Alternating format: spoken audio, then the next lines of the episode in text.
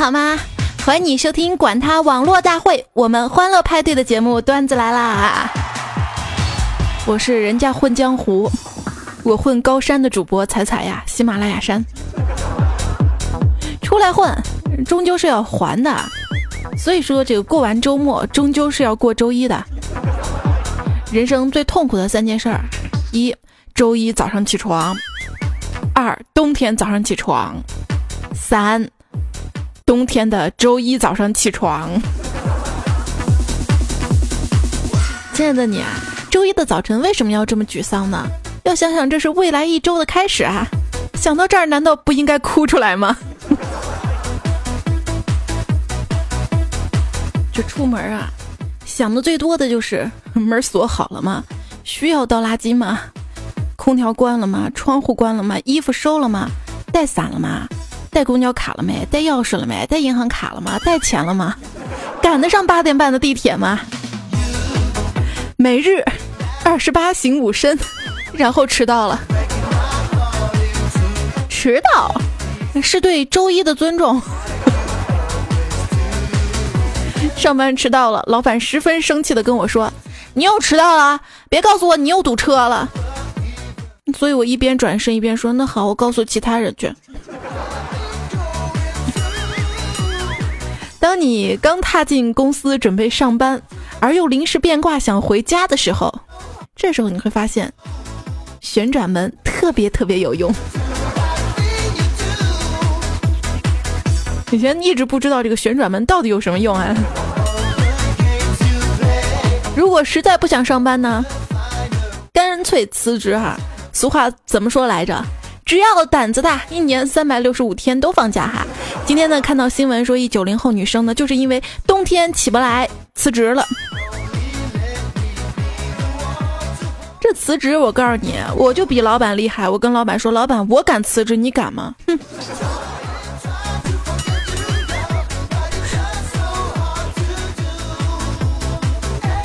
这个干总啊，一个多月了都没有领到工资，之后去找老板讨论。老板震惊的看着他说：“你怎么还在这儿上班呀？原来你早都被开除了呀！啊，你知道你为啥被开除吗？因为老板都没敢叫个什么总，你非要叫个什么总。老板呢，之前啊跟我说过，在公司求发展要懂得孝敬。我一听完觉得挺有道理的，立马跪下来大叫一声：爸爸！” 老板把我扶起来说：“我说的孝敬的是效率和敬业。”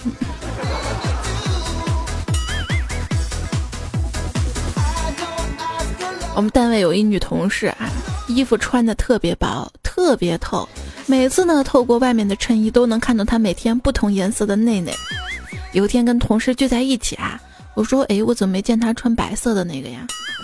然后下午就被老板叫到办公室说。原来你周三没上班我说我周三生病了，是吧？生病了，生什么病？说来听听。我我我得了炎症。哦，什么炎症？我拖拖延症。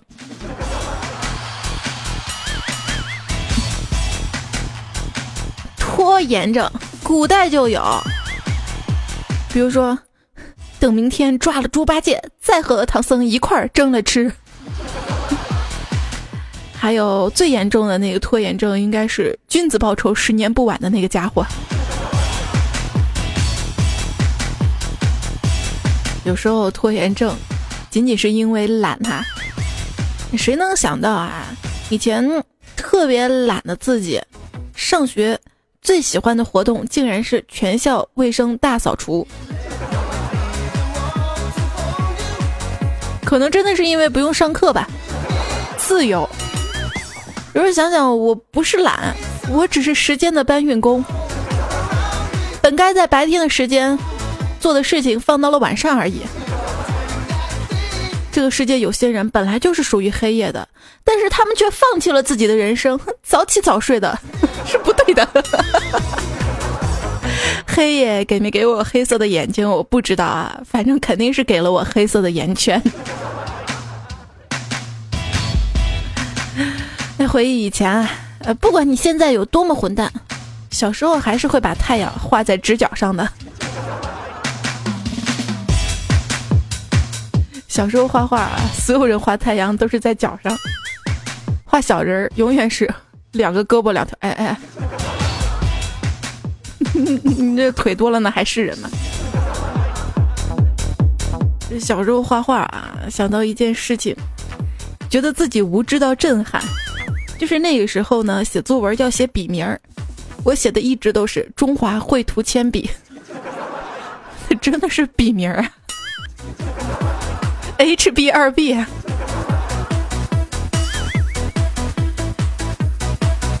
以前写作文最讨厌的是字数要求，还得数，生怕不够。后来想一想，老师都不可能数的，对吧？有时候太过于认真了啊！如何用一百个字写出一篇精彩的故事呢？听听听啊，真的只有一百个字儿。有本事你数啊！学费要五千块钱，家里只有两千。爸爸在他临走的前一天晚上，跟街坊打了一晚上麻将，硬是把五千块钱凑足了，交到他手上。看着父亲满眼的血丝。微驼的身躯，他暗暗下定决心，以后一定要好好的报答父亲。而一旁的母亲却心想：哼，还算他们三个有点良心。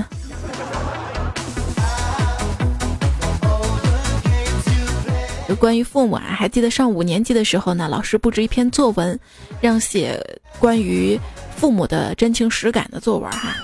想了半天，我是终于编呐，编了一篇关于妈妈冒雨去浇庄稼地的这个文章，编的自己都感动的不行了。结果没及格，老师说下那么大雨还用浇地呀？我真的觉得自己当时智商真的是硬上啊。当时写作文，我的妈妈啊，我当时有这么一段是这样写的：我的妈妈每天都要工作的好晚才回家，感觉她好辛苦啊。现在都晚上一点了，我的妈妈还没回家，我有点担心了，不知道今天晚上她又输了多少钱。如今啊，我表弟写日记也是，夜深了，妈妈仍在打麻将，爸爸仍在上网。结果他爸就过来，看到这句话有点不高兴，就教育他说：“日记呢不应该照搬生活，要源于生活，高于生活啊。”啊我弟听了之后，马上把作文改了。夜深了，妈妈仍在赌博，爸爸仍在网恋。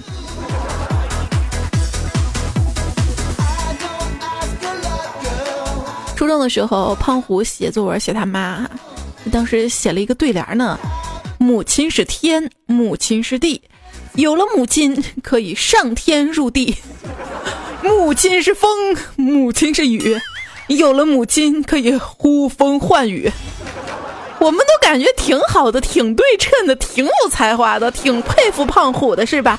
直到语文老师义愤填膺的在课堂上念了出来，吼了一句：“你当你妈是孙悟空啊！”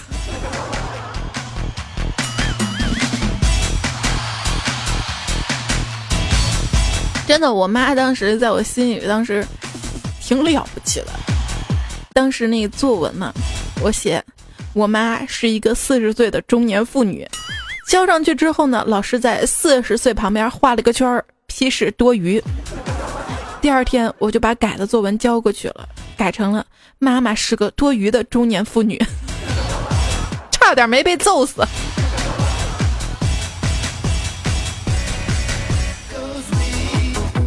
老师布置作文啊，题目的是妈妈只有一个。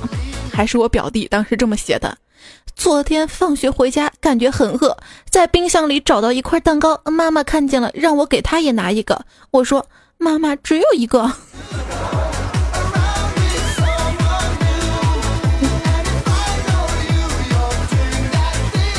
上小学的时候呢，有一次老师布置了一篇关于家务的作文啊，一定要求我们要真实，意思就是让我们先做完家务再写感受嘛，对吧？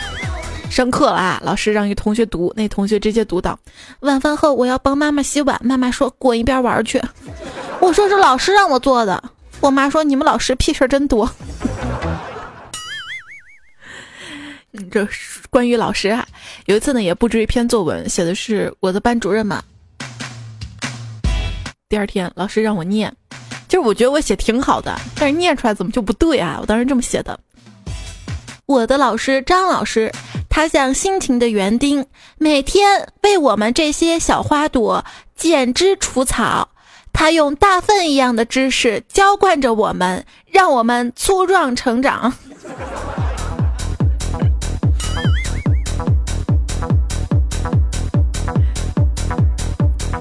写作文啊，三年级的时候，袜子的袜跟妹妹的妹不分，于是题目叫洗妹子。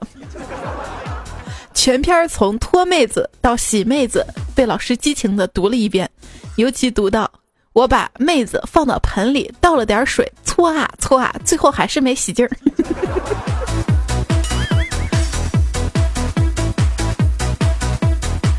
小时候还有两个字儿分不清，一个是麦子的麦，一个是婊子的婊嘛。有一天老师又让我上去读作文，满地都是金黄色的婊子，有的婊子成熟了，低着头；有的婊子还没熟，亭亭玉立的。到了初中啊，开始半命题作文了，就是老师让写什么什么的压力或者压力什么什么什么哈。同学们都写的是成长的压力、考试的压力或者压力下的我们。不好意思，只有我一个人，我觉得特别旷世奇才。我的文章呢是说明文，压力锅。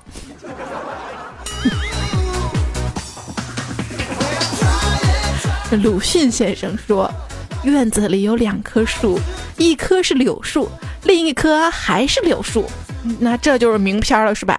我说床头有两根香蕉，一根是用来吃的，另一根还是用来吃的，怎么就成了废话了？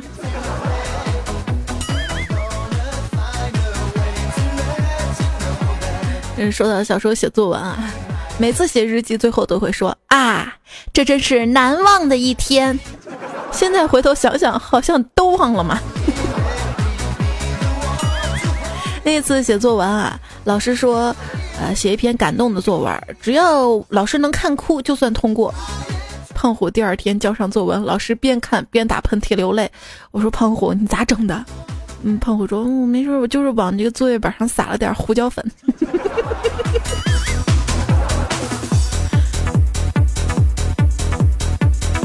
老师说：“今天的作文题目呢是‘假如我是董事长’，下面呢，请同学开始写。”哎，小明坐在座位上一动不动的。老师说：“小明，你怎么不写呀？”小明说：“老师，你见过哪个董事长自己写作文，却把我秘书叫来？” 老师说：“滚出去！”当年嘲笑数学应用题一边开着出水口一边进水的你，现在还不是经常一边充电一边玩手机？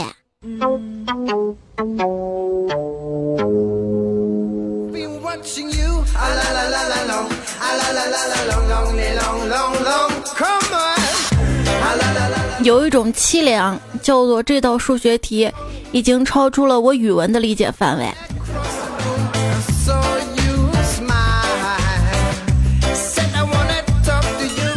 说为什么大部分的 Z 国人都特别会撒谎，而且都特别专业？那是因为他们从小学时候就开始写作文了。老师让我们写真情实感，真情实感的。小小孩哪有那么多感情嘛？是不是？你们老说我们大了才讲感情的吗？大了啊，上大学之后这作文好多也是抄的。有一次呢，老师在课堂上让胖虎把他作文拿出来读哈。刚开始呢，胖虎还挺得意的，但是老师说：“哼 那行，你这作文写的真全啊，你看还有网址呢。”你说就是抄啊，也记得把这个其他附带的一些乱七八糟代码都踢干净，好吧？大学的时候呢，我们班儿哈，那个小组二十四个人，当时老师让我们写三千字分析两会的十大热点。然后学习委员收上来一看，竟然是一式二十四分。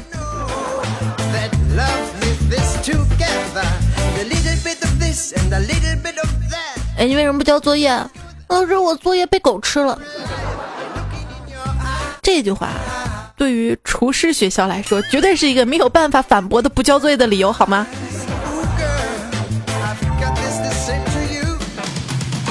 三刀啊，一位听友，他的儿子呢上小学三年级，他呢在他们班上啊建了一个班级 QQ 群哈，呃媳妇儿问儿子，你们在这个班上 QQ 群都聊些什么呀？三刀就说，哎呀，老婆，瞧你问的，他们还能干啥？不是聊天就玩游戏嘛。结果他儿子急了，说才没有呢，我们是用来互相抄答案的。哎，真的是互联网改变生活啊。现在抄答案都便捷多了呢，像我们以前抄个答案还得第二天早早去学校呢。互联网改变生活，互联网呢当中最糟糕的发明是什么？搜索历史记录，别问为什么。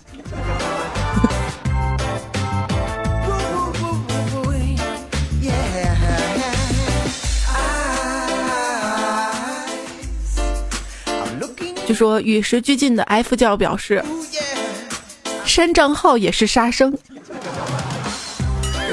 数码时代最困扰的事情之一，就是我已经删了，可他们还存着，对吧？一个女孩呢，将前男友的 QQ 删除了，过几天弹出了提示，你可能认识他，真的是何止认识啊！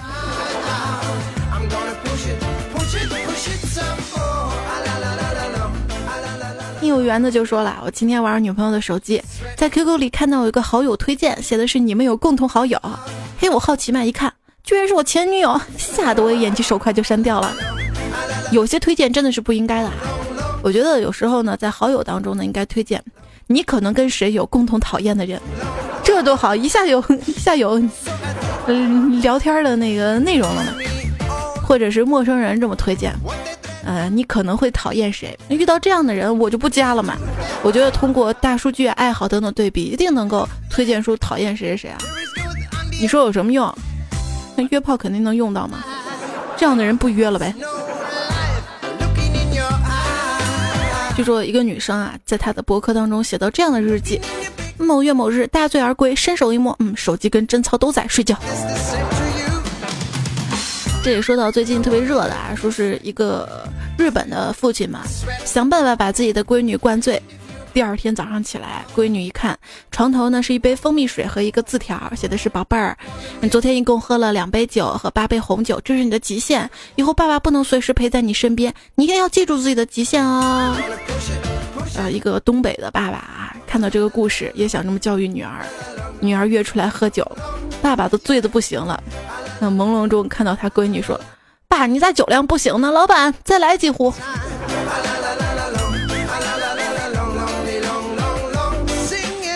一个爸爸呢，他说：“看着干女儿一天天长大，终于到了蜜桃成熟的那一天，我买了一斤回家给她吃。”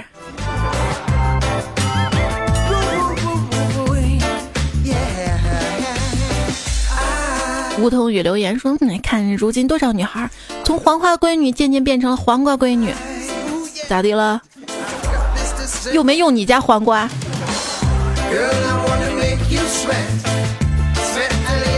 没乱约都是好姑娘哈。呃，今天看新闻说，网上一姑娘嘛，约了一小伙儿，挺信任这小伙儿的，居然约在自己家里面。”结果这小伙居然对女孩实施了抢劫，呃，警察来了之后，觉得这小伙呢也是高薪的白领哈，也是挺有钱的，为什么抢劫？这小伙说我要刺激，真的是妹子对你那么信任啊，这就给你省了开房的钱了，你这么一招不是坏了规矩吗？像我一朋友呢，就是开宾馆的，他居然告诉我他也玩陌陌、微信各种聊天约炮工具，然后呢，他把性别改成女的。接着约男的，就约到自己宾馆，然后再放人家鸽子。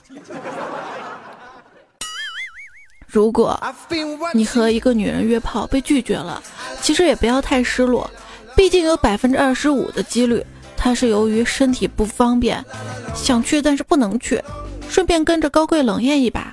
所以被拒一次，并不代表她不愿意。你要试着多约几次，次数多了，她一定会找人揍你的。也不知道什么原因啊，呃，最近这个微信招嫖的是越来越多了。对于这些 O to B，O to B 什么意思啊？Online to B，怎么称呼啊？怎么称呼？有人说微信表在线机，用一句话来形容你的那那那啥生活，只要网不断，妹子天天换。网络啊，确实改变了我们的生活。网络用户呢，主要出现分为三批。第一批是从拨号时代就早早加入的长老，在各种早期的 BBS 聊天室、原始野性撕逼中走过腥风血雨，如今已练出一身超然世外的仙气。第二批呢是宽带时代开始接触网络的中间，缔造了论坛、贴吧、博客鼎盛时期的网络文化，如今呢已经会选择性的撕逼。第三批呢就是智能机时代的娃娃们，有逼就撕。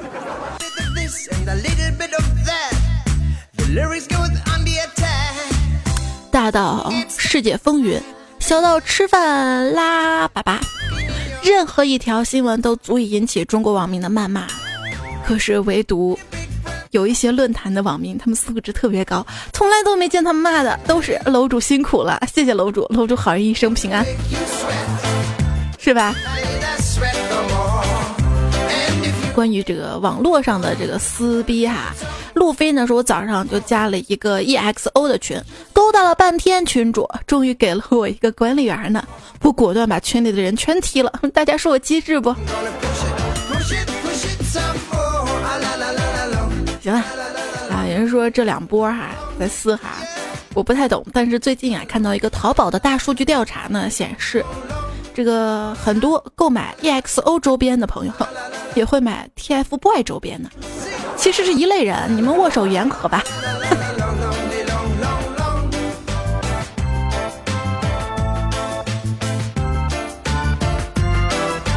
很多时候呢，因为寂寞啊，会加到很多群里面去聊天儿，以为加进去就从此不再寂寞了，而结果呢，却开了很多群的消息免打扰。你说说以前的古人啊，没有手机，没有电视，没有电脑，没有 Pad，娱乐活动这么少，他们是怎么活的呢？生存几率极高啊！不，所以他们现在都死了。然无言以对啊！想想即将到来的这个互联网时代，不，即将到来的已经是物联网时代了哈。物联网很多这个周边，你到时候发现你们家洗衣机、冰箱、空调、灯泡、充电板、套套、扫地机器人、空气净化器，全是小米的。完了之后，雷军一声令下，你家就炸了。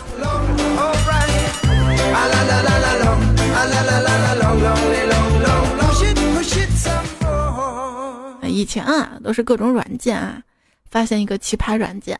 卸载完之后显示感谢您的使用，期待下次与您再见。然后下面呢有再见和去官网看看两个按钮哈。当我按下再见之后，它又重新安装好了。说再见，再见不会太遥远，真的是。早知道去官网看看。我当年啊，就把这个百度杀毒软件、腾讯电脑管家、三六零杀毒。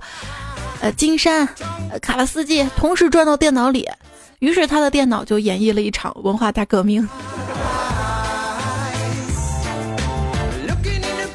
现在呢，都是这个移动互联网创业。有朋友说，我是时候开一个公司叫倒闭了吗？倒闭了吗？倒闭了别叫妈。一键售卖二手办公椅，约谈员工，快速转手苹果电脑。现在倒闭了，还可以免费帮忙处置公司的猫。倒闭了吗？现在倒闭，马上领取百万元的创始金的金蝉脱壳红包。祝您坑完投资人最后一笔钱。这创业挺不易的。现在电影呢也挺接地气的。啊，最近热映的这个电影《火星救援》，说白了就讲的是一个创业的故事。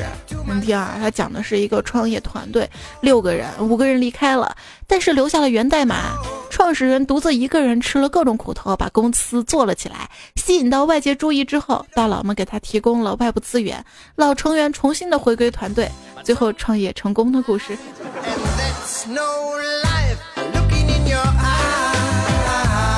创业呢需要合作跟交流哈。那明天呢就是这个第二届世界互联网大会了，所以这个前天的焦点访谈就已经讲了百度，当时讲到这个百度做这个无人车哈，说这个百度为什么要做无人车呢？小萌说，嗯，这样以后你出门看病打到一辆百度车，刚说完去医院，他就锁死车门，一路开到竞价排名最高的那家医院去嘛。盈利点在这儿啊！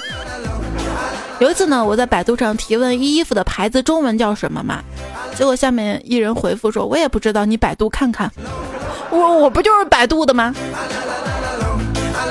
不过看了这个焦点访谈啊，说这个人工智能时代或者之后到了，百度在做什么事儿？将来可能你扫一下呃一个药品的这个外包装，有些是外国的哈，他会告诉你这个药治什么病，直接就翻译出来了。扫一扫呃一个衣服的这个牌子啊，他可能就告诉你这个衣服多少钱，然后直接一点还能购买哈。到时候生活只能是越来越方便了。呃，慢慢的、慢慢的，这个人工智能时代可能就到来了。科学家呢一再的预言啊，会提前到来。其实，其实早都应该到来了，就是为了防止人类齐心协力开发出人工智能，上帝才给程序员不同的开发语言。到时候人工智能了，还要男朋友女朋友吗？到时候的歇后语可能都是这样了：男朋友漏电，麻了个逼。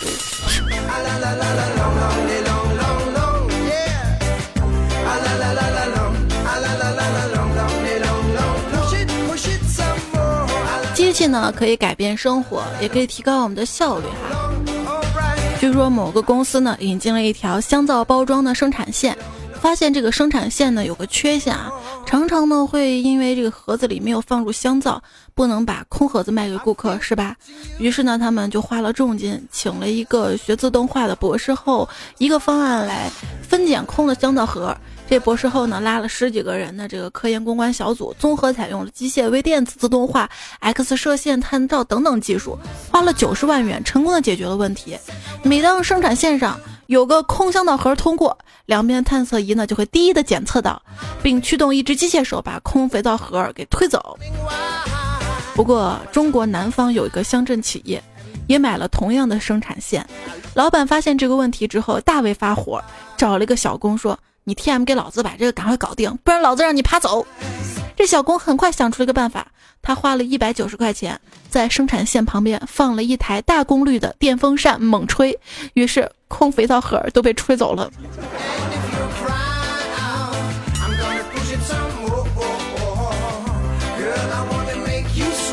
这智商啊！有一次我加到一个博士群里面，然后看到有个人提问：一滴水从很高的地方自由落体下来，砸到人会不会砸伤或者砸死？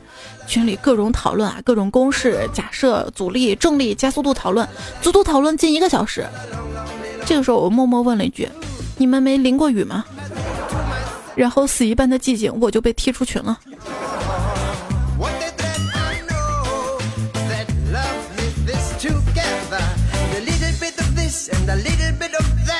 有时候呢，有点头脑，你得看你这头脑够不够啊。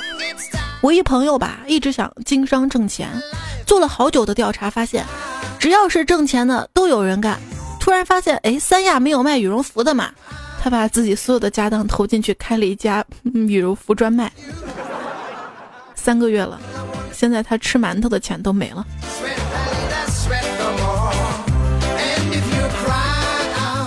走进一家盲人按摩店，我问老板：“老板，你们这儿的师傅都是盲人吗？”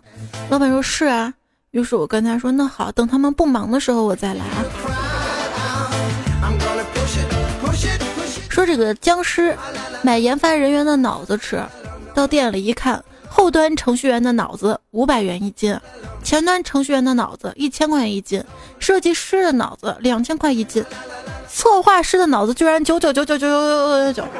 僵尸非常的疑惑，就问店员：“为什么策划的脑子那么贵啊？是品质特别好吗？”店员不耐烦地说：“少 TM 废话了，你知道我们杀了多少个策划师才凑够这一斤脑子吗？”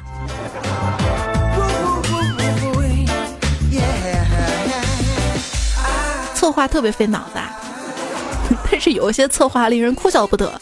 之前看了一则婴儿护肤品的广告，广告词是“让你的 baby 拥有婴儿般的肤质”。据说这个可口可乐公司呢，找了一代表啊，到一寺院找方丈，要给寺庙里捐上一千万元，但是被方丈谢绝了。小和尚说：“师傅，咱们为什么不接受人家捐款呀？”方丈呢非常严肃地说：“以现在的商业模式，我们要是接受了人家一千万的话，我们以后就不能说阿弥陀佛了，只能开口说可口可乐。”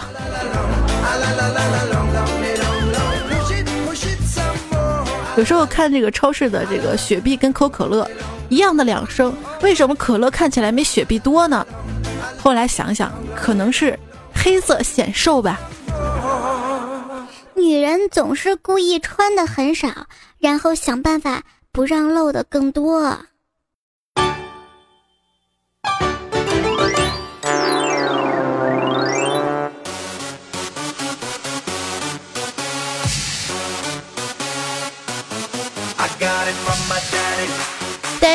这首歌是时候出现了。我特别想知道，这个汪峰，你到底当爹了吗？当了，当了，是在当第三个爹了吗？这会儿这新闻啊，一会儿报章子怡生了，一会儿说她没生哈。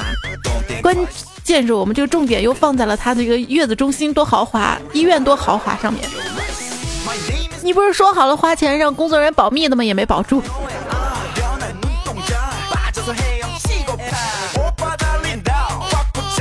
三次当爹的，应该林志颖也算吧？啊，嗯，十二月五号，他的双胞胎儿子降生了啊，可能是因为长得像，年龄看起来差不多，奶妈喂了半天奶，才发现怀里的是林志颖。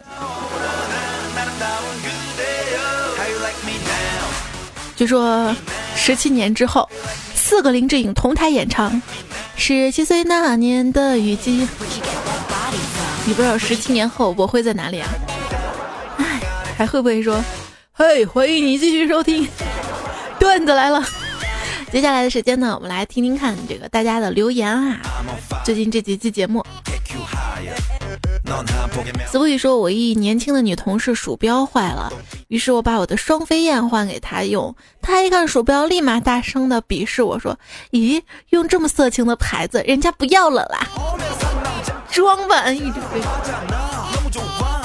鼠标，徐峥的时候，彩彩说个真事儿。我上大学那会儿，有个同学啊，没碰过电脑，老师说请用鼠标指向电脑。那同学拿起鼠标贴在屏幕上。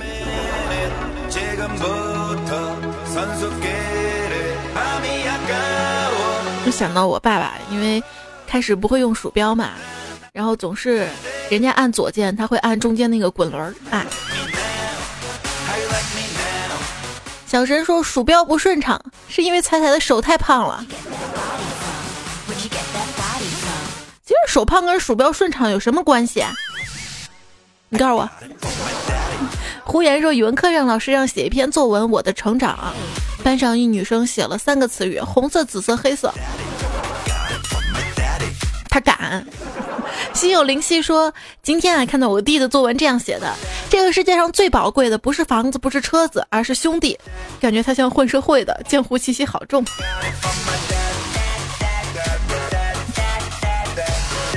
怎么不会是兄弟啦？这俗话不是说的好吗？是媳妇儿是鹿，兄弟是牛。人生呢，只有一条路，路上会有好多牛。有钱的时候呢，别走错路。”缺钱的时候，别卖牛。问题是这个牛要上了你的路咋办？藏魂说：“彩彩，好高兴，我的作文终于写通顺了。”嗯，为什么呢？因为以前老师给我的评语啊，总是说狗屁不通。今天老师写的评语是放狗屁，省了一盒开塞露啊。东城说：“彩彩听你节目大半年了，我是小学一年级的老师。今天啊，学生写字儿写作让组词，一学生直接组词做爱，听完这个词儿我愣了几秒，脑海中第一反应是家长别再让孩子听段子来了，这关段子来了什么事儿？主要是现在网络啊，网络网络，孩子会无意中接触到这些，做爱又不是什么错，是吧？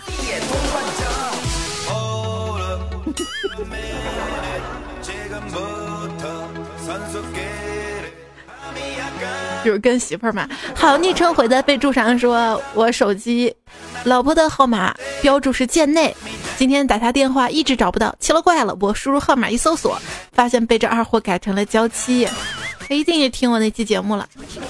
斑布后啦说彩彩，今天我想到一个问题，没洗的苹果不能吃，自来水不能喝，那为什么用自来水洗过的苹果就可以吃了呢？你洗完苹果上面那个自来水不甩呀，然后把上面自来水再全舔一遍呢？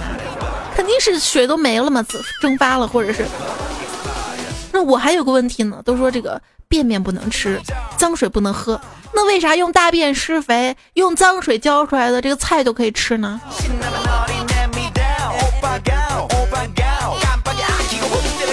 默默小狼说下雪啦，下雪了，拿着小米四不打伞都不会湿呢，雪都蒸发了，远看我都有了气功照了，哈哈哈哈。大海喜马拉雅说大不对，大喜马拉雅说彩彩可长点心吧，大晚上的黑了咕咚的，谁还看长相啊？说上一期是吧？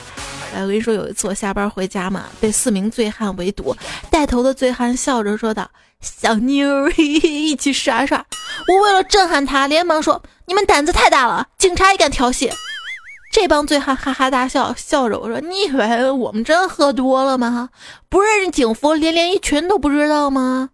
见到这个情况，我赶紧翻包包找手机，准备报警，不小心包里黄瓜嘚儿掉了出来。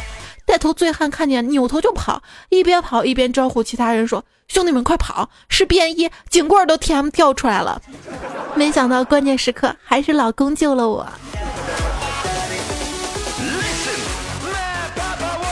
静默者留言：被窝里探险。我说的探险跟你说的可能不是一个探险吧？你可能还有个异性陪着吧？一星才说挣扎在睡与不睡的边缘。那哪样说？那现在每次睡觉前都要点开段子来了，定时关灯盖被，人人需要养成这个良好的习惯的。给你这个好习惯点个赞哈。男生说彩彩半夜躺在床上听段子，为什么这个背景音乐莫名的让我想跳广场舞？比如上期这个激情广场舞是吧？上期背景音乐被吐槽多了，你知道吗？呃，之前呢，大家说猜猜你少放这个外国的歌曲吧。好的，我上一期专门挑了全是中文歌，就就除了中间那一首。然后很多朋友说这个歌不喜欢是吧？我尽力了。这期的呢？但是很抱歉啊，这期背景音乐除了这首《Daddy》，剩下两首不知道名字啊，是我以前那个老早碟里面的。陶家糖糖说，上一期放的第一首英文歌，特地搜来听，结果上英语课的时候情不自禁唱了起来，结果老师让我站在讲台上把那首歌完完整整唱了一遍。那么问题来了，求我的内心心理阴影面积，你要不要顺便的来介绍一下我的节目啊？你知道这些好歌都是在节目里。你看听节目好吧？从这个节目听到一首歌，因为会了这首歌，背了这首歌的英文这个单词，之后就学会了英语，多好的节目，是不是？初吻留给了香烟，说彩彩你要小心点儿，连你口罩都戴不了，那 真怀疑你是怎么活到现在的。你知道围巾吗？你知道围巾可以把脸捆住的吧？直接替代口罩嘛。正版阿卓他在戴眼镜的同时戴口罩，完全看不到路。对啊，谁发明一个可以就是眼镜挡的口罩哈，气儿不会往上突突出去的 隐形眼镜，不就完了？金逸学着猜猜，我正准备寒假回国呢，能不能告诉我，在美国哪有卖 PM 二点五的口罩呀？要不我回去了咋办呀？多谢提提醒，没关系的，等你那个时候过年回国，你知道吗？城市里那些人也回乡了，人就少了，车少了，雾霾也没那么大了。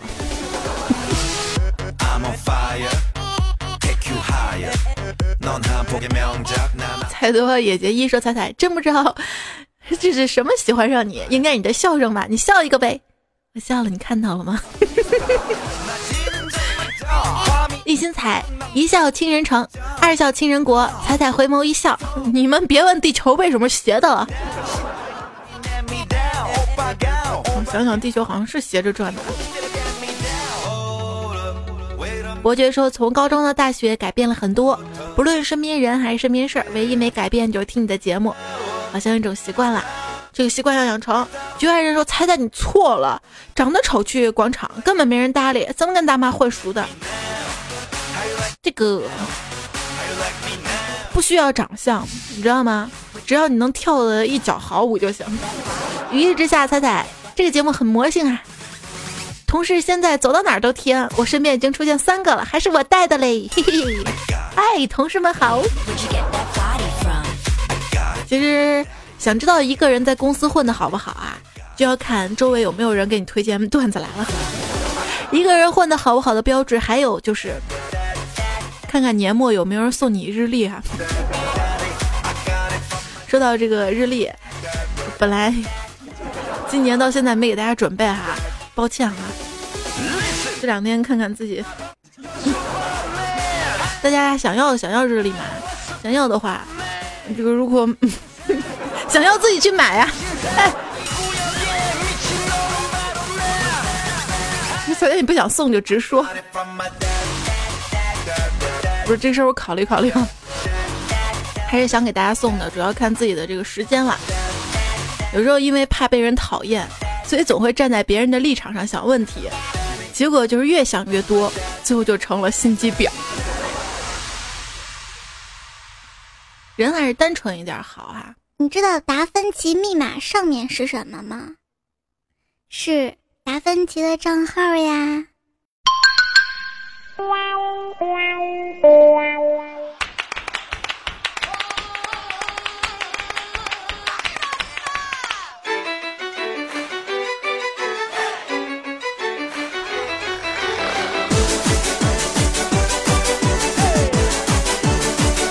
好啦，感谢大家收听这一期的节目。这阶段子来就要告一段落了，非常感谢大家的收听。在节目最后呢，就要谢谢所有提供和原创段子的朋友啊，念人名啦！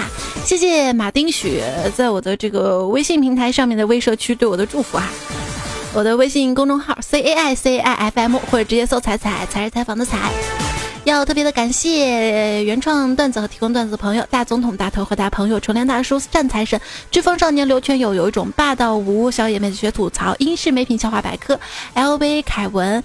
呃，央行 CEO 是个霹雳苹果城尹教授，Jason 五三二，这龙有点妖，水蜜桃叔叔，大脑袋刀客，郑梦真他妈恶，呃，孤独小仓鼠，梁木青，Forever，神墨肉丸，Better，路飞，借伞的微笑，听风者，金克斯尼玛，今天节目就到这里了，宇宙太吵，记小布朗，男神经过，明年再考，三刀三刀，北美小桥段，九宽木木西，孙月华，飞行员，全智交半零落。钟凯祥、子不语、默默玄，谢谢你们。这期标题我一直觉得不好哈，你有没有更好的、更好的想法？其实我有两个备选，一个是写出来的这个男友漏电 M，哎，一个是拼凑写作文人工非智能。你有更好的这些标题，可以在评论告诉我，看到好的我就改上去，好吧？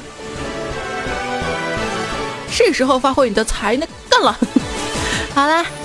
嗯，就这样了哈，再会了。下一期明天周二糗事播报，我们再会，拜拜。